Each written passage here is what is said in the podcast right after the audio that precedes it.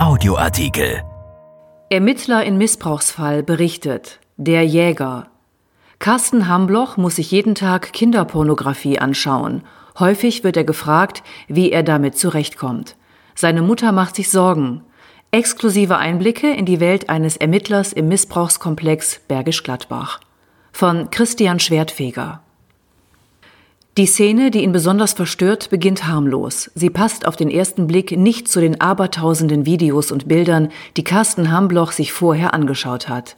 Ein Kind sitzt an einem Küchentisch und isst Brei, eine Situation, wie sie sich täglich in Millionen Haushalten in Deutschland abspielt.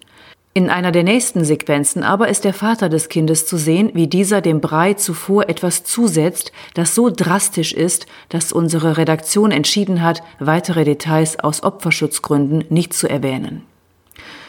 Noch Monate später ringt Hambloch um die richtigen Worte, wenn er von dieser Szene spricht.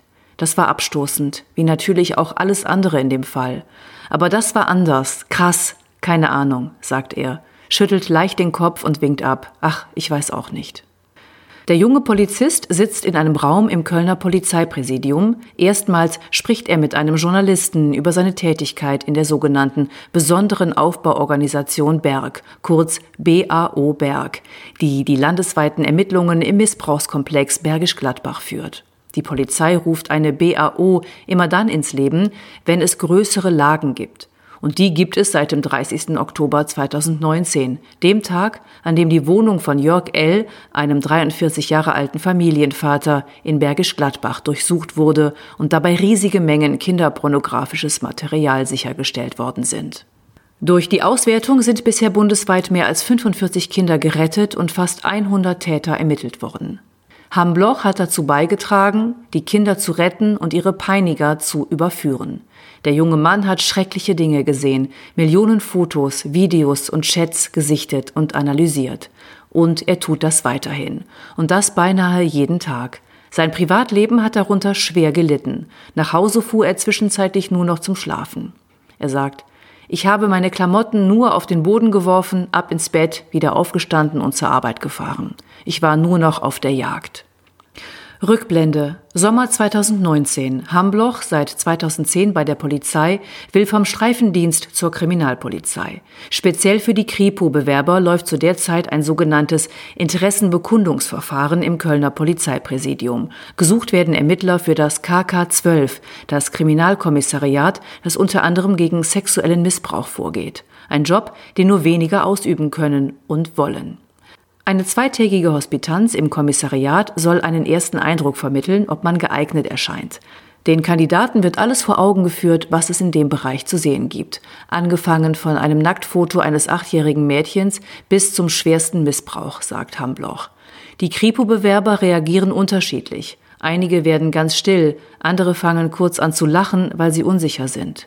Es gibt auch welche, die spontan einen Wirkreiz entwickeln. Mindestens eine Nacht sollen die Kandidaten darüber schlafen, um am nächsten Tag sagen zu können, wie sie damit zurechtgekommen sind. Ich habe halt gemerkt, dass ich mir alles angucken konnte. Ich habe nichts mit nach Hause genommen, sagte Hambloch. Am 1. September fängt er im KK 12 an. Nach einer Fortbildung für forensische Auswerteprogramme wird er als Sachbearbeiter eingearbeitet. Ende Oktober machen auf den Fluren des Kölner Polizeipräsidiums plötzlich Gerüchte die Runde, es gebe ein riesiges Missbrauchsverfahren in Bergisch Gladbach. Aufgrund der Größe des erwarteten Verfahrens soll die Polizei Köln übernehmen. Dann ging auch alles schon ganz schnell, sagt er. Es wurde bei uns im KK 12 geguckt, wer Urlaub hat und wer nicht. Es wurde darauf geachtet, dass auch genügend erfahrene Ermittler und nicht nur neue dabei sind. Die Jagd auf die Täter beginnt. Die BAO Berg wird ins Leben gerufen. Hambloch gehört dem Einsatzabschnitt Köln an und erhält eine zentrale Aufgabe. Er muss etliche beschlagnahmte Handys auswerten. Ich habe bei einigen mit einfachsten Filtern direkt die schwersten Missbrauchstaten entdeckt, sagt er. Carsten Hambloch lebt gerade in Scheidung. Mit seiner Tätigkeit habe das aber nichts zu tun, sagt er. Kinder hat er nicht. Die Familie macht sich schon Sorgen. Gerade meine Mutter fragt mich oft, ob es mir gut geht, wenn ich sie besuchen komme. Manchmal fragt sie auch zu oft, geht es dir gut? Geht's dir wirklich gut? Stimmt was nicht? Jetzt sag doch mal ehrlich. Hambloch würde es sagen, wenn es so wäre und es ihm schlecht gehen würde. Es ist für das private Umfeld schwer vorstellbar, dass man damit klarkommt. Viele haben auch die Meinung, dass man irgendwann plötzlich zusammenbrechen muss. Für mich trifft das aber bislang nicht zu. Mir geht es wirklich gut, sagt er. Sein Freundes- und Familienkreis sei stabil, da könne er auch über seine Arbeit sprechen, und das mache er auch. Das Reden tut gut, sagt er. In Nordrhein-Westfalen sind zuletzt insgesamt drei schwere Missbrauchskomplexe aufgedeckt worden. Lügde, Bergisch Gladbach und Münster. Wir haben auf jeden Fall mehr Kinderpornografie, weil das Internet wie ein Katalysator wirkt, sagt Kriminaldirektor Ingo Wünsch vom NRW Innenministerium. Die Verfügbarkeit an Missbrauchsabbildungen sei enorm und die Datenmengen seien unvorstellbar groß. Man kann ohne Probleme an solches Material gelangen und diese Verfügbarkeit im Netz schafft natürlich potenzielle weitere Täter, ist Wünsch sich sicher.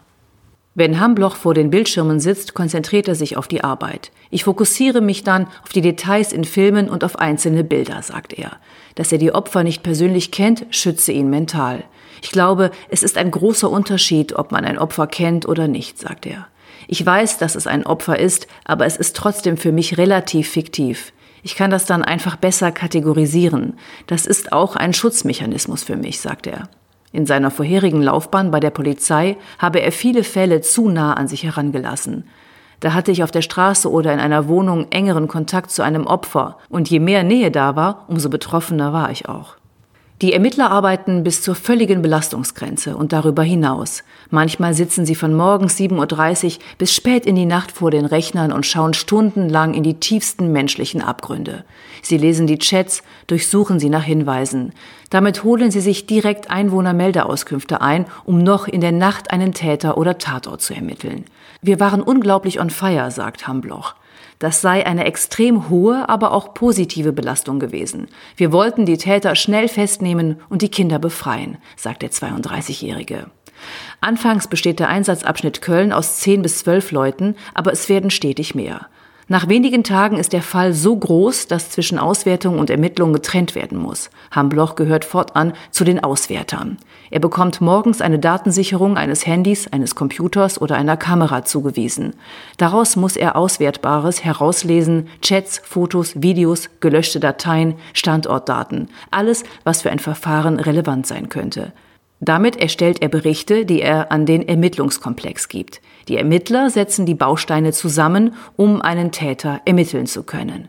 Der 32-Jährige sagt, dass er inzwischen mehrere Millionen Bilder angeschaut habe.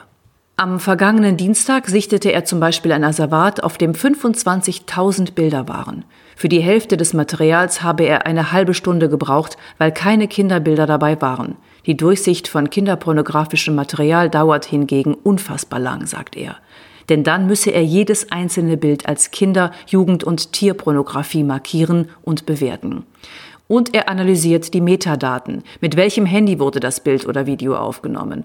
Und wann und wo? Die Ermittler unterscheiden zwischen fortlaufendem Missbrauch, der immer Vorrang hat, und bestehender Kinderpornografie, die seit Jahren im Netz kursiert. Die Ermittler nennen letzteres mitunter Konservenpornografie. Die erkennen wir relativ schnell. Häufig sind das alte Bilder, die im asiatischen Raum entstanden sind, sagt Hambloch. Sobald er und seine Kollegen das Gefühl haben, das Bild ist in Deutschland aufgenommen worden und neu, forschen sie sofort weiter. In den Chats ist aber nicht nur kinderpornografisches Material zu finden, sondern auch Bilder aus dem Alltag der Täter. Die sind alle relativ vorsichtig gewesen und haben bis auf wenige Ausnahmen nie ihre Klarnamen gesagt, sagte der 32-Jährige. Der Einsatzabschnitt Köln verbirgt sich hinter einer unscheinbaren Tür im weitläufigen Kölner Polizeipräsidium, an der ein am Computer ausgedrucktes DIN A4-Blatt mit der Aufschrift BAO Berg hängt. Der Raum dürfte kaum 50 Quadratmeter groß sein.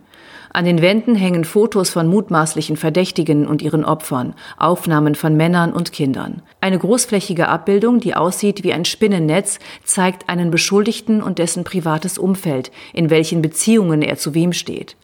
In hinteren Nebenräumen werten Ermittler die Texte der sichergestellten Chatverläufe, Filme und Bilder aus. Dort sitzt Hambloch mit zwei Kollegen in einem Zimmer. Die Videos schauen sie sich meist ohne Ton an, außer es ist zwingend notwendig. Als Polizeiführer bin ich allen Kolleginnen und Kollegen in der BAO Berg dankbar, dass sie alle über so lange Zeit ein solch hohes Engagement an den Tag legen wie Carsten Hambloch. Nur durch diese Gemeinsamkeit konnten wir so viele Kinder retten und Täter überführen, sagt der Einsatzleiter der BAO Berg, Kriminaldirektor Michael Esser. Die Durchsicht der Bilder kann extrem belastend sein. Alle, die sich bei der Polizei mit der Thematik befassen, müssen deshalb jährlich an vier Gruppensupervisionen teilnehmen. Dort tauschen sich die Ermittler unter anderem über die Erfahrungen aus, sagen, was sie bedrückt. Zudem können sie sich jederzeit an Psychologen wenden. Und das ist auch dringend notwendig. Drei Kollegen von Hambloch ist die Arbeit schon zu viel geworden. Sie sind dienstunfähig. Das Gute an den Treffen mit den anderen Kollegen ist, dass man dabei Gemeinsamkeiten erkennt, wie die ständige Rechtfertigung für unsere Arbeit, sagt der 32-Jährige.